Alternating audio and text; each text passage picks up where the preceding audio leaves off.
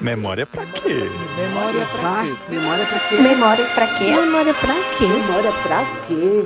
Memória Pra quê? pra quê? Memória? Pra quê?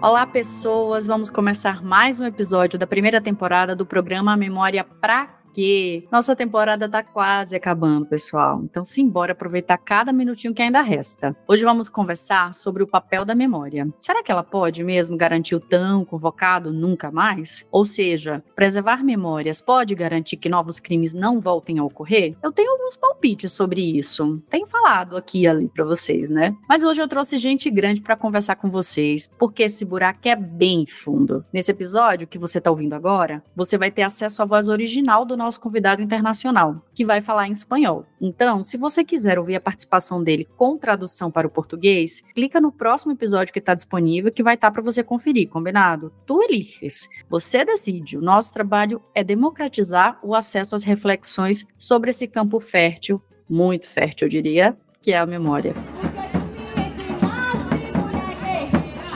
Atenção! Quem vai entrar pra roda? Olá, todo mundo. Bom dia, boa tarde, boa noite. Meu nome é Gege Leb Joseph, eu sou a gestora de programa sênior na Coalizão Internacional de Sítios de Consciência e as minhas áreas de foco são América Latina, Caribe e África e eu também coordeno a rede de museus de migração. É, eu sou ah, arquiteta, ah, sou museóloga e tenho uma trajetória de foco com ah, acerca da memória para a construção de sociedades mais justas e igualitárias. Então é um prazer estar aqui. Vamos discutir esse tema tão espinhoso. Uh, mi nombre es Ricard Viñas Rivas. Uh, soy catedrático de Historia Contemporánea de la Universidad de Barcelona.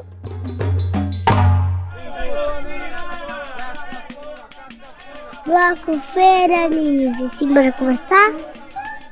Eu confesso que eu estou super empolgada com esse encontro, porque ambos convidados têm uma longa trajetória de conexão entre teoria e prática, com frequentes atuações em trabalhos com memórias e sua incidência em políticas públicas, museus, sítios de memória e consciência, projetos entre países de continentes diferentes. Vocês dois possuem um vasto repertório de experiências de memorialização, patrimonialização e musealização de traumas históricos nas mais distintas partes do mundo. Por isso, gostaria de começar ativando memórias e pedindo para que vocês possam compartilhar conosco alguma experiência bem-sucedida do uso da memória aplicado à defesa da democracia, que conheceram ou que participaram. Bom, a, sua pergunta eu acho super interessante porque quando a gente diz experiências que funcionaram, elas funcionaram sim, é, é um processo. A gente tem que falar de processo, né? Não existe nenhum processo perfeito, não é que elas funcionaram lindamente. Eu acho que tem várias, uh, vários exemplos interessantes no mundo, mas eu escolhi um para trazer hoje que eu sou muito fã. Como você sabe, Ana Paula, eu moro na África do Sul há 20 anos. Desde 2003 eu trabalhei em diversos projetos também aqui no país, que foram projetos depois da redemocratização, projetos onde a memória e, a, e o patrimônio tiveram um papel fundamental. E um desses projetos, que é o projeto de Constitution Hill, eu acho que é um exemplo muito interessante para trazer, para responder essa tua pergunta, uh, pelo histórico, né? São 20 anos de história do sítio agora. Eu participei da implementação do sítio há 20 anos atrás, então eu conheço um pouco esse, o arco, né, que eles seguiram. Primeiro, eu achei, assim, o processo de implementação do sítio de construção era uma prisão, né, uma prisão muito, muito conhecida, prisioneiros muito importantes tiveram, passaram por essa prisão, desde o Gandhi até Nelson Mandela e diversos outros é, exponentes do movimento contra o apartheid. Quando ela foi convertida em um sítio de patrimônio, em um museu, o processo de conversão foi muito participativo e muito democrático em si, em si mesmo. Uh, o processo, o projeto foi construído, foi proposto, principalmente as narrativas e a interpretação com a participação dos sobreviventes, dos ex-combatentes, né, das pessoas que lutaram uh, pelo fim do apartheid, desde gente muito famosa até gente muito desconhecida, e todos tiveram um, uh, um espaço de fala, participação foi uma coisa muito, muito realmente um processo muito coletivo. E pode-se dizer que desse processo nasceu uma primeira versão desse sítio. Uma coisa muito interessante que foi uma opção uh, que o governo fez na época como espaço de tratamento desse espaço público público de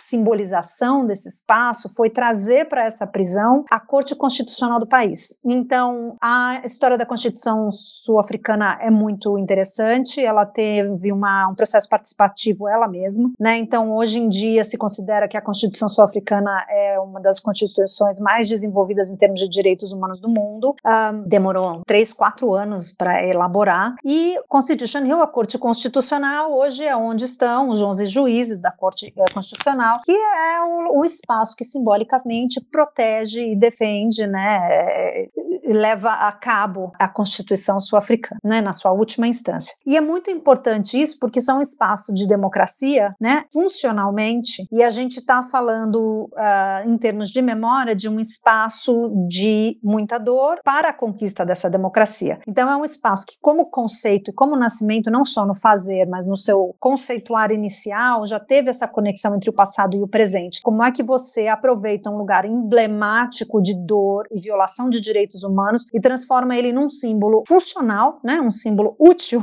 é, com funções reais é, do que é a democracia. Em termos do trabalho com a memória, o que acontece é que há sempre uma chamada no sítio no, de patrimônio, nesses dois museus, a prisão feminina, a prisão masculina, então há diversos subsítios né, dentro desse, desse lugar, para fazer essa conexão entre o passado e o presente. E para entender também as problemáticas do presente, onde as raízes da, das problemáticas do presente. Podemos regressar, podemos olhar para o passado que está representado aqui e entender um pouco dos contextos atuais que estão uh, nos, nos, assolando hoje. E também esse sítio ele é atravessado, ele fica no meio do centro, do centro de negócios da cidade. Ele é atravessado por muitas vias peatonais. Então ele é um lugar onde, quando há protestos, pessoas marcham para esse lugar. Há praças, há espaços abertos e com isso elas conseguem ter uma interação com os próprios juízes da corte, né? E o museu museu e os funcionários do museu que estão ali hoje fazem um trabalho de facilitação desse diálogo, de diálogos difíceis da, da sociedade frente ao que a Constituição diria, né, a respeito desses, desses assuntos e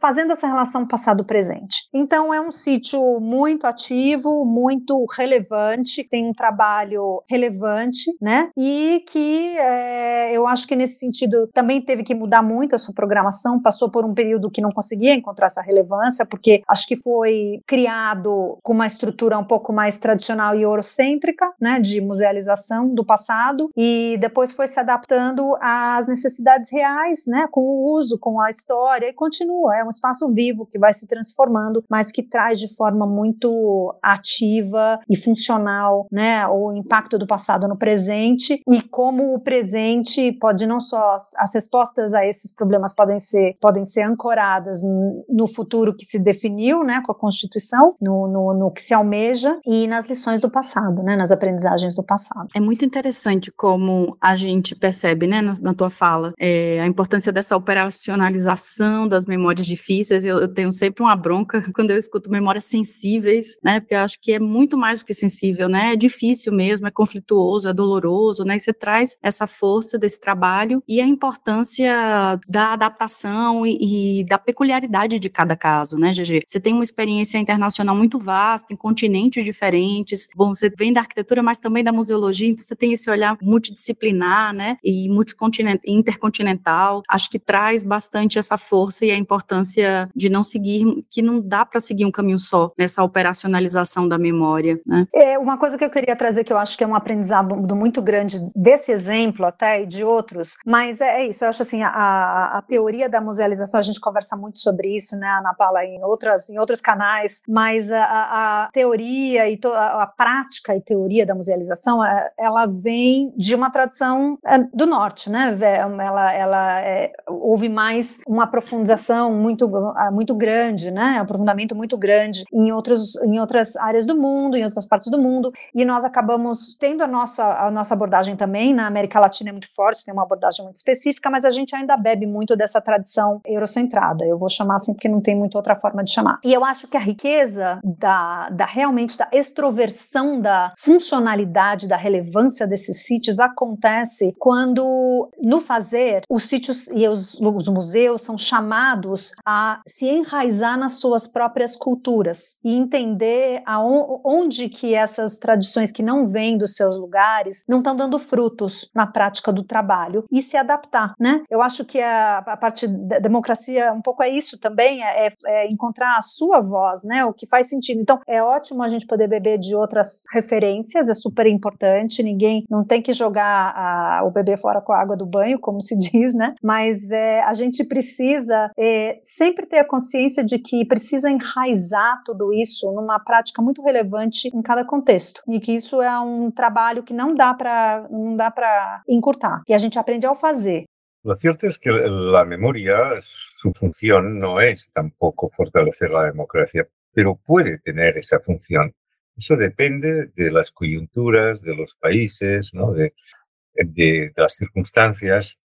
Puedo hablar, por ejemplo, para tratar de algo que es próximo, del periodo en el que yo fui eh, comisionado de programas de memoria en el gobierno de mi ciudad, de Barcelona. En aquel momento, y allí sí que, bueno, desde el primer momento, eso fue entre 2015 y 2019, cuatro años.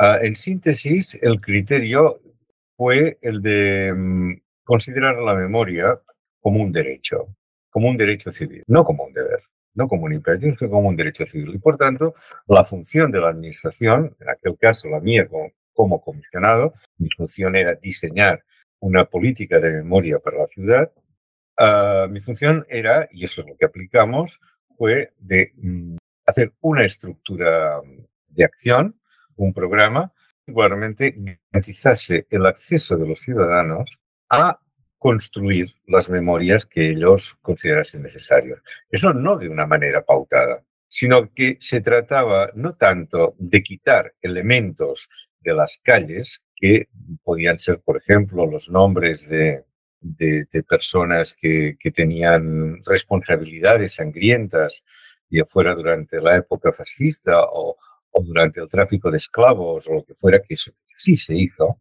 Pero lo importante no era quitar, sino que lo importante era poner en las calles los referentes de otras culturas políticas. Es decir, para poner solamente, ya digo, porque hubo muchas otras cosas. Este ejemplo de los nombres de las calles, ¿cierto? Alrededor del nombre de una calle, históricamente ha habido auténticas batallas.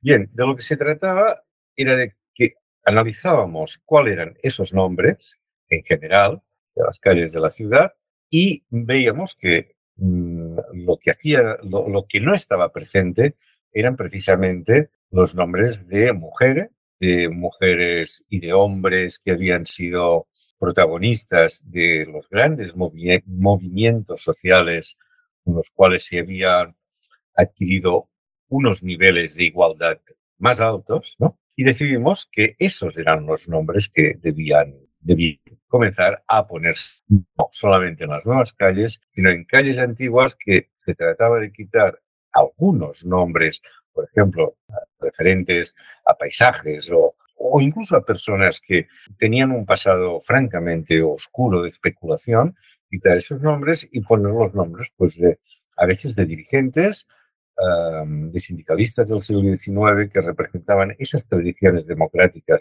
e igualitarias profundas, o lo que hicimos de una manera muy radical con las mujeres, los nombres de mujeres. En todas las ciudades, al menos en las ciudades europeas, los nombres, la presencia de esta parte de que son las mujeres, y que es algo más que el 50% en algunos casos, no siempre, de la población, eh, es, es el, el, reflejo de esa, de esa presencia de mujeres en las calles de la ciudad es siempre muy bajo, siempre. En el caso de nuestra ciudad, solamente un, uh, un 7% de los nombres de toda la ciudad eran nombres de mujer. Y aún de ese 7%, el 5% eran nombres de reinas, de santas, de religiosas. Bien, uh, por lo tanto, de otro tipo de, de, de, mujeres, de emprendedoras o de sindicalistas o de simplemente mujeres que han hecho algo en favor de la ciudad, ¿no? No existían. En Barcelona no tenía mujeres. Entonces lo que se decidió fue una medida, la verdad es que bastante radical, que fue hacer un decreto según el cual solamente se podían poner nuevos nombres de mujer, no de hombre, durante esos cuatro años. Hubo alguna excepción, porque, bueno, pues, porque las circunstancias así lo exigían, pero eso permitió, eso ha permitido, y se ha prolongado el decreto, eso ha permitido que pasásemos a tener de momento un 11% de nombres de mujeres en las calles, ¿no? Eso que parece, bueno, algo poco, poco valioso, en realidad, en términos memoriales es importante, porque si la memoria es la creación de imágenes del pasado, ¿cómo va a construir la ciudadanía imágenes del pasado si solamente hay una parte de este pasado reflejado en las calles? Tiene que haber el pasado que nos gusta y el pasado que no nos gusta, con un límite, ¿eh? por supuesto, ¿no? Pero en el caso de las mujeres, eso era así, ¿no? Por tanto, lo de la profundización democrática, yo lo he tomado siempre, no solo en cuanto a la expresión democracia, sino en cuanto a la expresión igualdad. Mm, me preocupa que las relaciones igualitarias, no tanto democráticas, podemos tener relaciones democráticas que son imprescindibles, pero que no sean igualitarias. Claro, la democracia son dos cosas. La democracia es un sistema, un régimen, de Montesquieu, ¿no?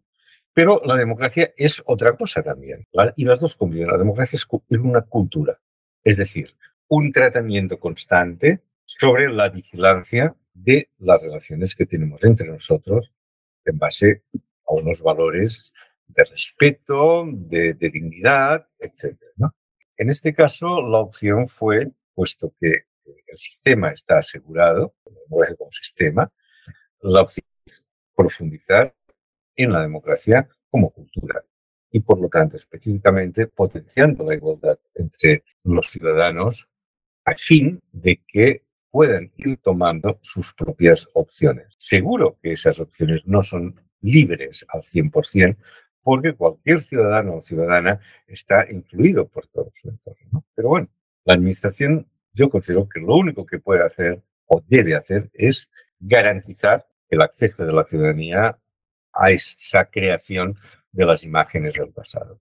Esse seria um exemplo, podríamos poner outro. Você sabe que no Brasil, nós, durante o governo Bolsonaro, a gestão presidencial anterior, nós não tivemos um Ministério da Cultura, né, que é retomado agora durante a nova gestão de Lula, do presidente Lula.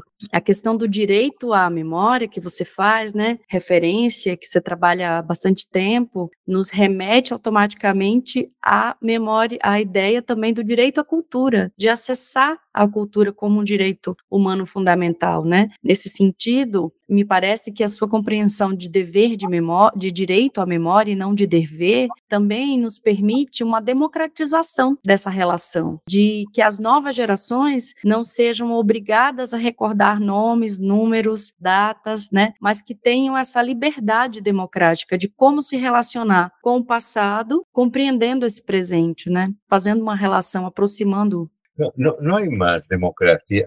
El hecho de que exista o no exista una política de memoria no garantiza que una sociedad sea más democrática o menos democrática. Hay muchas democracias, buenas democracias o bastante buenas consolidadas, que no tienen políticas de memoria.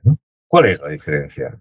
No es en que sea democrática o no sea democrática, sino en la calidad de la democracia. Una democracia sin una política pública de memoria es una democracia pero su calidad es distinta a otra lo tenga. Por otra parte, bueno, por supuesto que eh, la cultura es un derecho, como lo es la sanidad o como lo es la vivienda, ¿no?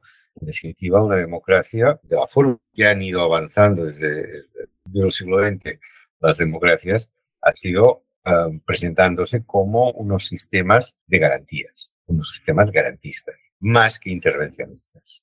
Es decir, uh, el Estado debe garantizar trabajo, el Estado debe garantizar que haya sanidad pública, que haya educación pública, que haya, por supuesto, cultura, ¿no? Eh, eh, el Estado tiene que garantizar, eso y para ello debe tener uh, unas políticas. Una política pública no es otra cosa que la combinación de tres elementos. un objetivo, un programa y un instrumento para cada, para cada uno de los sectores. Cuantas menos políticas públicas existan, es decir, cuanto más débil sea el Estado, menos calidad democrática tendrá ese Estado. Ese es el modelo de los liberales, adelgazar el Estado, ¿no? Bueno, y así van las cosas. Eh, en definitiva, yo siempre he considerado el Estado, aparte de los muchos problemas que tiene el Estado, sin duda, pero el Estado hoy por hoy es el amigo de los pobres. Uma boa conta que você nos traz e nos faz refletir, somando e diminuindo e dividindo, né? Essas três coisas. GG, como você falou, você tem acompanhado de perto essa realidade latino-americana e caribenha, né? Da RESLAC, que é uma das redes da Coalizão Internacional do Sítio de Consciência. Nessa re nossa realidade latina e caribenha, as memórias das ditaduras, dos genocídios, dos conflitos armados internos, das violências por ocasião do narcotráfico, entre tantos outros traumas, têm mobilizado muitas ações de memorialização, patrimonialização e musealização, como a gente está conversando, né? E considerando essa realidade regional, como é que você percebe que a memória pode ser utilizada para ativar a ideia do nunca mais crime de lesa humanidade, né? Na tua fala anterior, me chamou muita atenção quando você nos fala é, sobre o caso africano, desses sítios serem utilizados com funções. É, que funções são essas? Como que essas funções podem atuar para o tão convocado nunca mais? É possível isso? Eu acho que, para começar, o nunca mais não é um, um, destino que a gente a gente não chega nele e, e, e, acabou, entendeu? Ele é um trabalho diário, porque se a gente chegou no nunca mais hoje ou nunca é que é o complicado, né? É, a gente não sabe o dia de amanhã. Então a gente está sempre plantando o dia de amanhã hoje, né? Então eu acho importante entender que essa ideia de a, como a memória para servir o ideal do Kamaz é um trabalho que não não cessa, é um trabalho constante, né? E porque todo dia ele muda e porque a sociedade muda. Então eu acho assim, uh, o que eu vejo no trabalho da região em outras partes do mundo e, e que eu acho que são um, como valores ou princípios relevantes para essa pergunta, seria assim, o trabalho com a memória, o sítio de memória, eles têm que estar conectados de maneira muito ativa, colaborativa e perspicaz com os desafios do presente. E sempre fazendo o esforço de conectar esses desafios do presente com os legados do passado, entender sempre essa conexão. E todo dia, todo dia, todo dia, porque também é interessante eu estava tendo essa conversa outro dia. Cada dia é um novo dia com novos desafios. O presente vai mudando, a vida é dinâmica, e essa, esse dinamismo desse, desses novos dias também nos dá uma lente nova para interpretar o passado. Então a gente vai desconstruindo o passado um pouquinho a cada dia, porque cada dia a gente tem a, possibilidade de olhar para ele por um ângulo distinto. Esse trabalho é muito rico e é esse trabalho também que não tem fim. Eu acho que os museus, esses museus, os títulos de memória, têm que dar o exemplo também como eles têm que viver esse ser democrático, né? Então eles têm que ser, eles têm que ser participativos, co-criativos, eles têm que ser diversos, eles têm que facilitar essas conversas difíceis, não adianta ter medo. Eles têm que ser lugares seguros de escuta e fala, com o dedo no pulso da sociedade. Então não é assim, não adianta ficar encastelado, é, tem que ser deselitizado, tem que ser desencastelado, tem que ser diversificado, tem que ser descolonizado. Então são trabalhos do dia a dia, bastante trabalho trabalhoso, porque é cansativo, é, mas se, sem esse trabalho, ele não, não adianta, a gente não consegue é, refletir os anseios reais, né, que emergem só através dessa participação cívica e, pra, e na criação desse espaço, né, elas não vêm do espaço acadêmico só, mas é muito do espaço é, cívico, e elas têm que falar com o público que não é um público limitado, não adianta a gente ficar falando entre amigos, né, os amigos museólogos, os amigos do, do campo da memória, a gente tem que falar com a sociedade, e para falar com a sociedade, tem que se abrir, tem que estar tá disposto a, a, isso, a criar esse espaço de fala e de escuta, descer do pedestal, e tem que agir como um bastião da democracia. Então é interessante assim a gente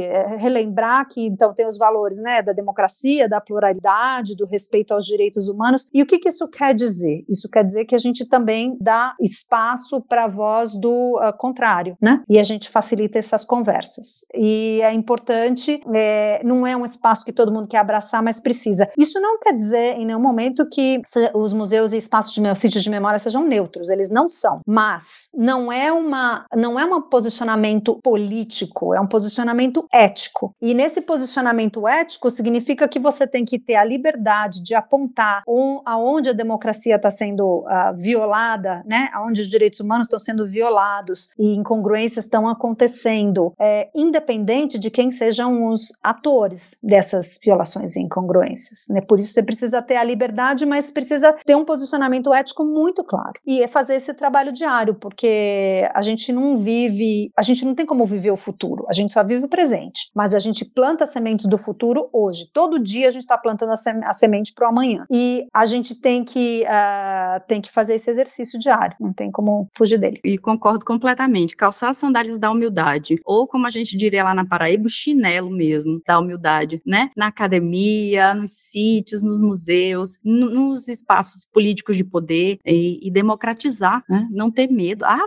foi, foi bom demais, GG. Vinhas, ao longo da tua produção, né, como catedrático, como pesquisador, como professor, mas também como um profissional da, no âmbito das políticas públicas, né, você tem refletido muito em artigos, livros, pontuando o cuidado para não atribuirmos à memória um peso e uma responsabilidade, entre aspas, salvadora. Acompanhando essa maturidade das tuas reflexões, com os cuidados que os pesquisadores e os profissionais que operam com memórias de traumas sociais devem, devem observar, observar, se a memória não garante nunca más, ¿memoria para qué? Por supuesto que la memoria no garantiza, ni muchísimo menos. La memoria en realidad no garantiza nada. Para saber para qué sirve la memoria, bueno, tal vez eh, se debe reflexionar en, qué consiste la memoria, ¿no? Que son, bueno, pues para mí la memoria son imágenes del pasado que las escogemos nosotros deliberadamente o por influencias y construimos ese pasado. Estoy hablando de pasado, no estoy hablando de historia como disciplina. Simplemente estoy hablando que construimos esa imagen del pasado. Esa imagen del pasado no es otra cosa que un relato. Un relato que nos da, sea cual sea la memoria, sea cual sea, pero es un relato, una narrativa que nos da mayor seguridad, mayor identidad. Por ejemplo, uno de los programas que se desarrollaron en, Barcelona en ese periodo que comentaba antes era el de fomentar un programa de memoria en unos barrios de la periferia de la ciudad en donde la inmigración de los años 60 se habían autoconstruido sus propias viviendas.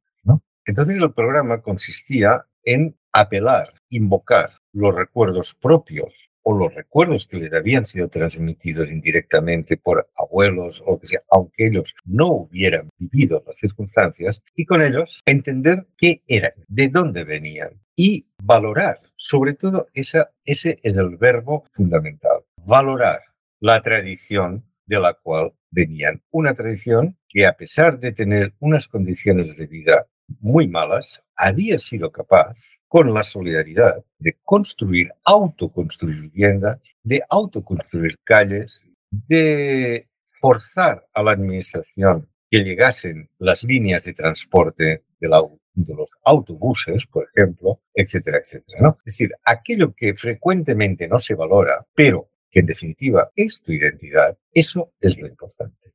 también, por supuesto que lo importante es tener muy presente las vulneraciones de derechos humanos. Claro que sí, pero no solo eso, también existe otro, ¿no? Y eso es muy importante. Por eso decía que en la medida que sabemos lo que es la, memoria, cómo, cómo, está constituida la memoria, y es a partir de esos, esas imágenes del pasado que nosotros vamos escogiendo.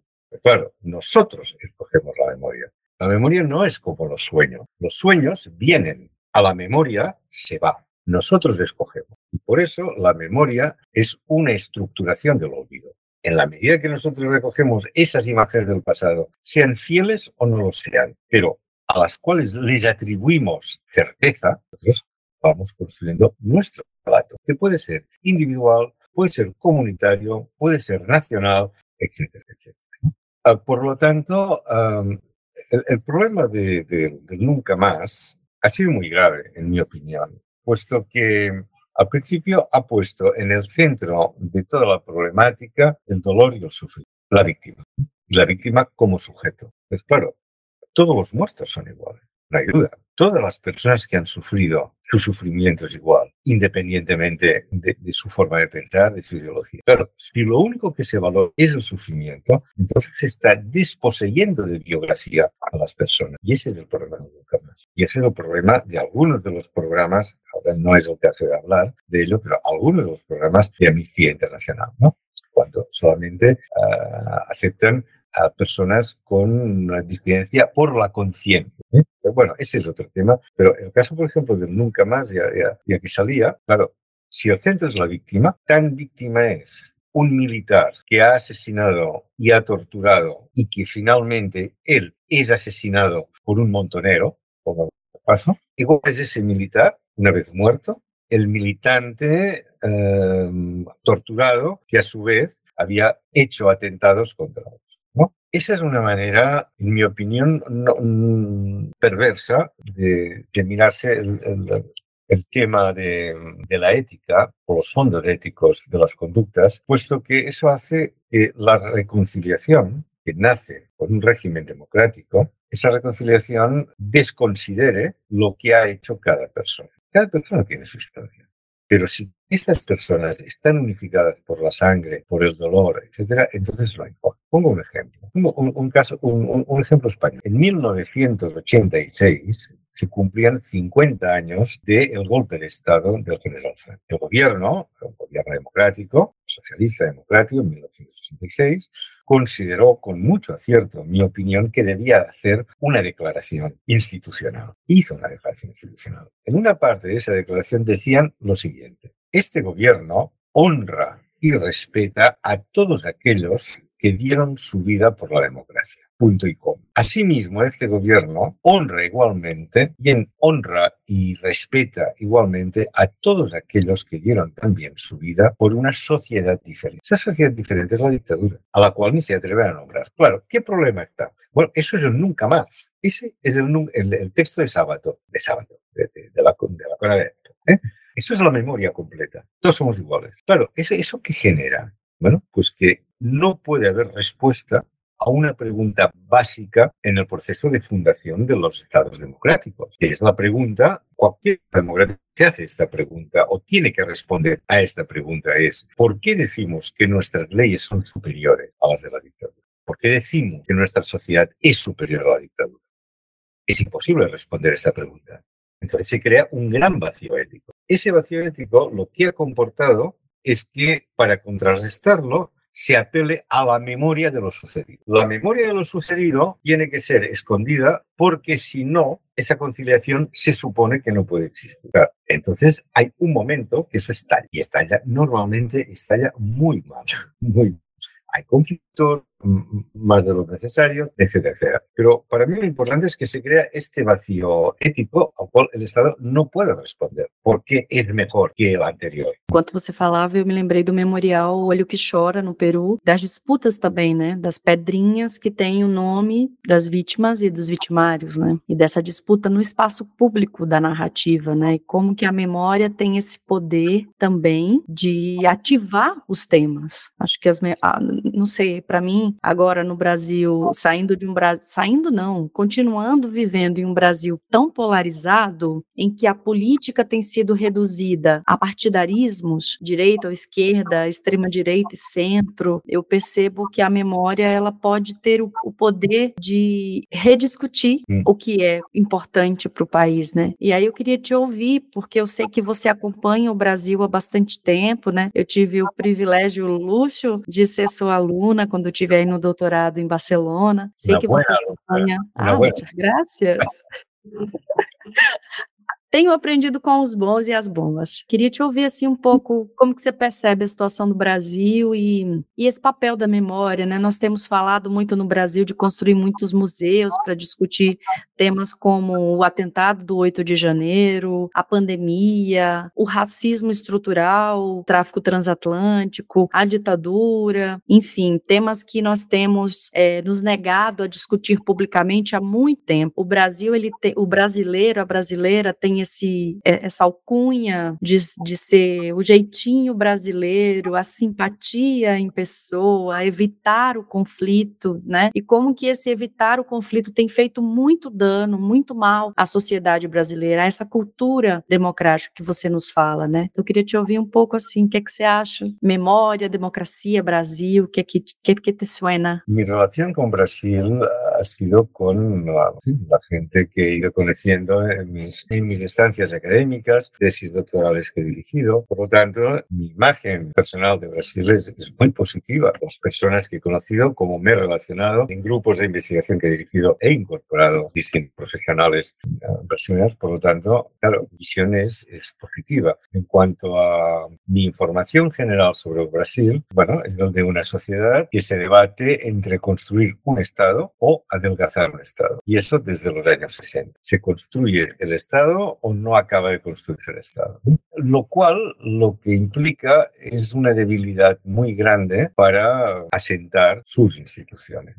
Cuanto menos Estado hay, mm, menos capacidad de, de tiene cada una de sus instituciones y, por tanto, de sus políticas, sea educativas, sea lo que sea, de, de, sus grandes apuestas. En cuanto a la polarización de Brasil, es, algo que ha sido siempre muy importante, pero eso sucede en el conjunto del Cono Sur. En el conjunto del Cono Sur, la polarización ha sido muy fuerte siempre. ¿no? Yo, la verdad, desconozco las razones profundas de ello, porque no es lo mismo la Argentina de los años 30 y 40, Argentina de los años 70, ni siquiera la Argentina de los años 60. ¿no? En Brasil, bueno, los años 70 son muy duros. En cambio, contrasta con que Chile, Brasil, Argentina tienen unos, unos grandes consumos culturales. Hay, hay, mucha riqueza cultural, no, no de, no, no, cuando digo cultura no me refiero a que tiene um,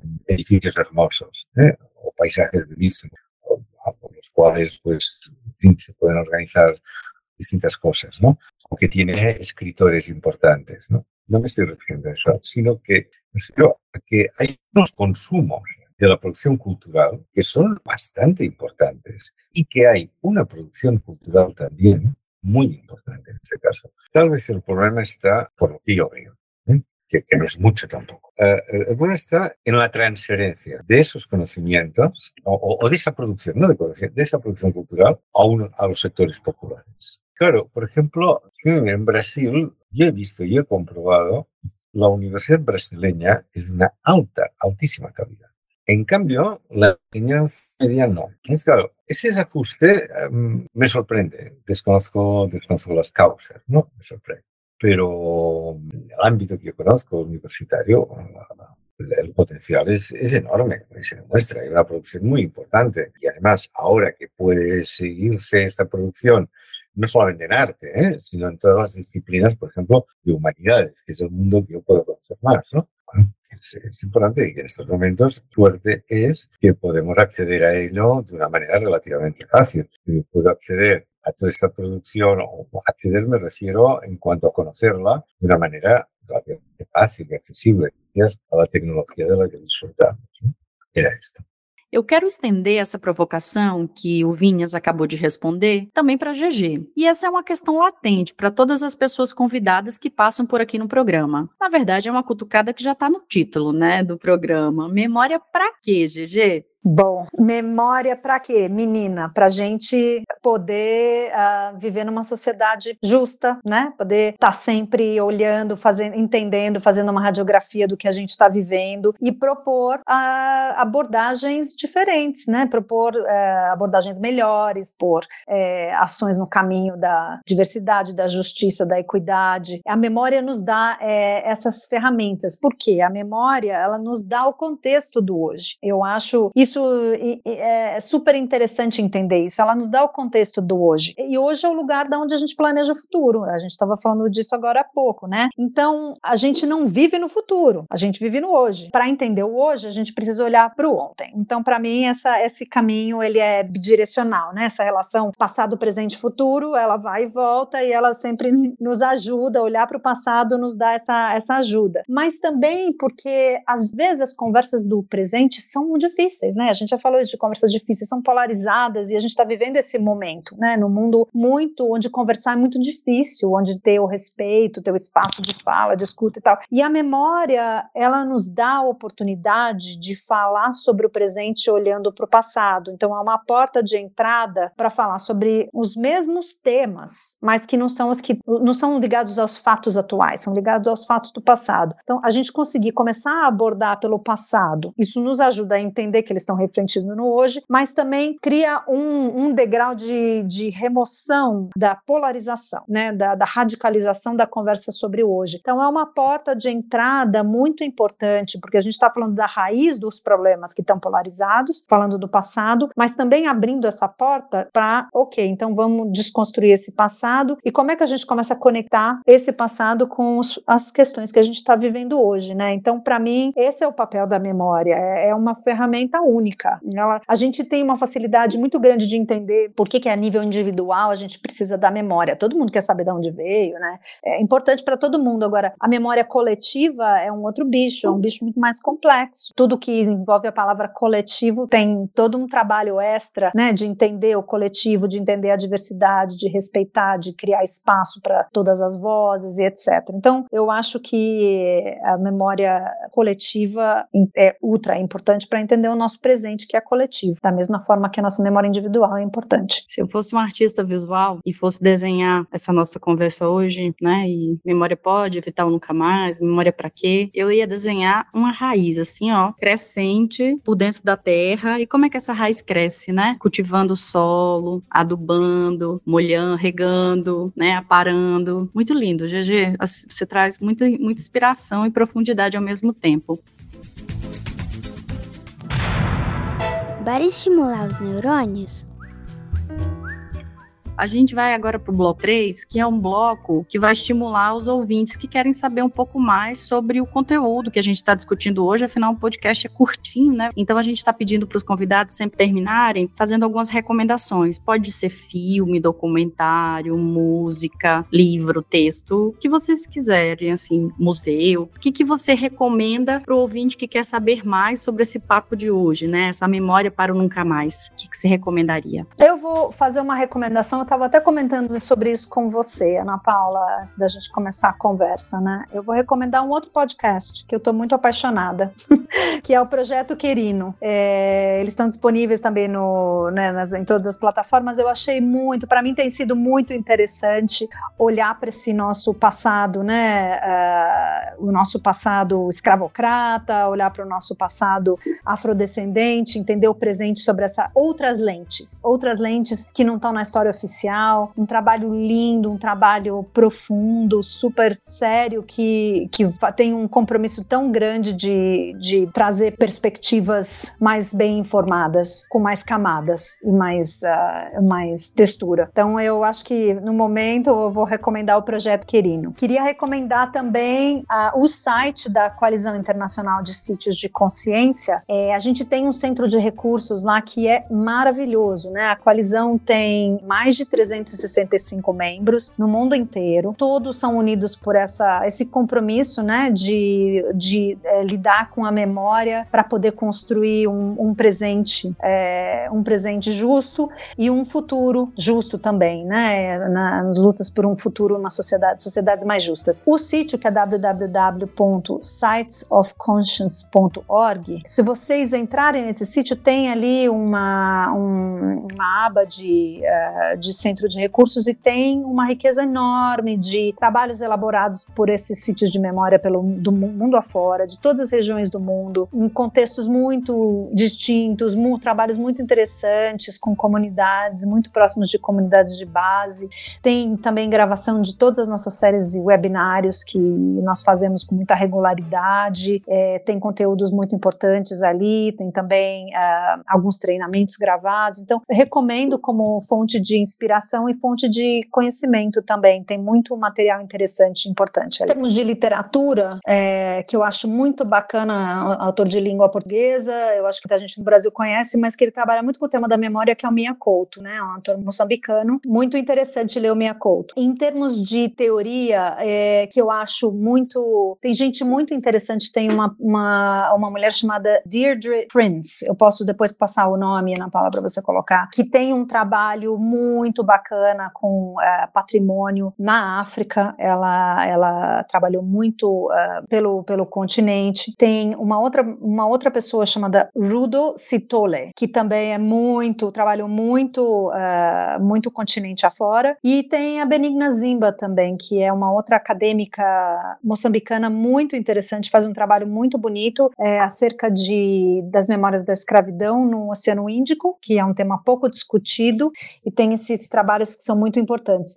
É, eu acho que são os três que me vêm mais à mente, mas eu posso depois olhar para você e te dar uma listinha também que você possa compartilhar com os, com os ouvintes, tá bom? Bom demais.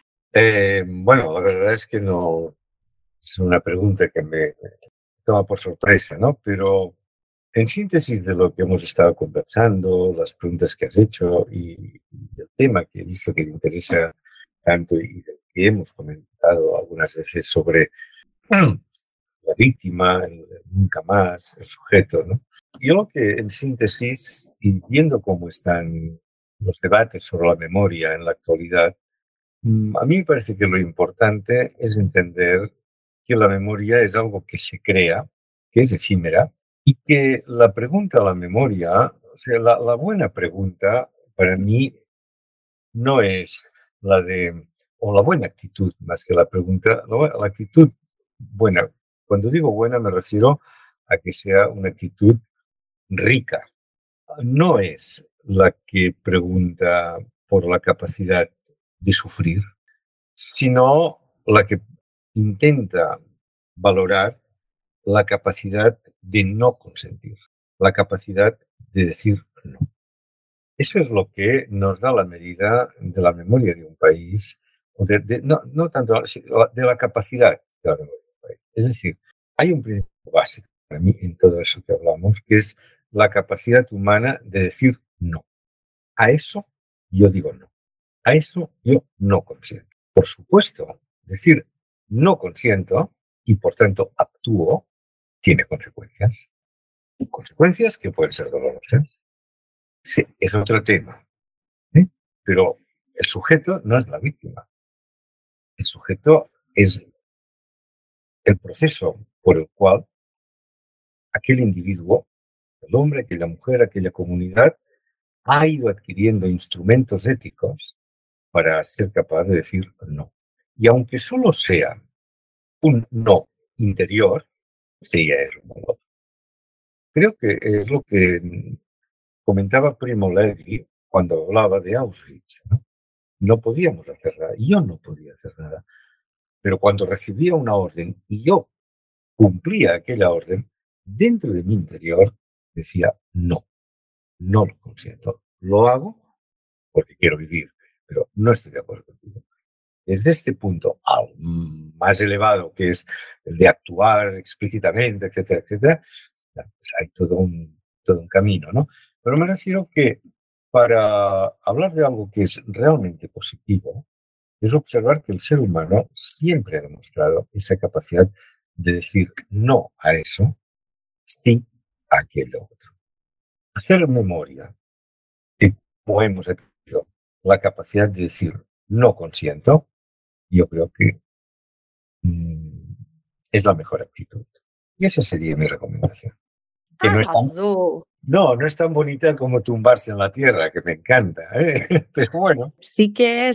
E, gente, assim, quem tá ouvindo agora, quem de, que, de vocês não se deparou com a situação de, dentro do seu peito, no interior da sua cabeça, querer dizer não e estar preso por uma sociedade que culturalmente te induz a sempre dizer sim, ou fingir que você simplesmente não ouviu a pergunta? Né? Essa imparcialidade, neutralidade que é balela, não existe. Então que tenhamos essa coragem de dizer não, né? Que tenhamos essa coragem de nos envolver e de quebrar os rótulos, sacar os rótulos. Nós temos fazer, temos feito isso no Brasil. Vamos continuar? Vamos fazer esse movimento? Eu, eu quero indicar então, porque minha mãe dizia, saudosa dona Wanda, que quem é bom não diz que é, deixa os outros dizerem. Gente, esse homem aí tem uma publicação maravilhosa, assim, dentre tantos livros eu vou recomendar só um, muito curtinho, assim, maravilhoso, uma conversa, e ele já saca o rótulo do jeito como esse livro foi produzido e publicado, que é a obra Como Será o Passado, que ele produziu junto com a Elizabeth Gelin, e é maravilhosa. E fala muito também sobre essa questão da memória, como ela não tem que ter esse peso de garantir o nunca mais.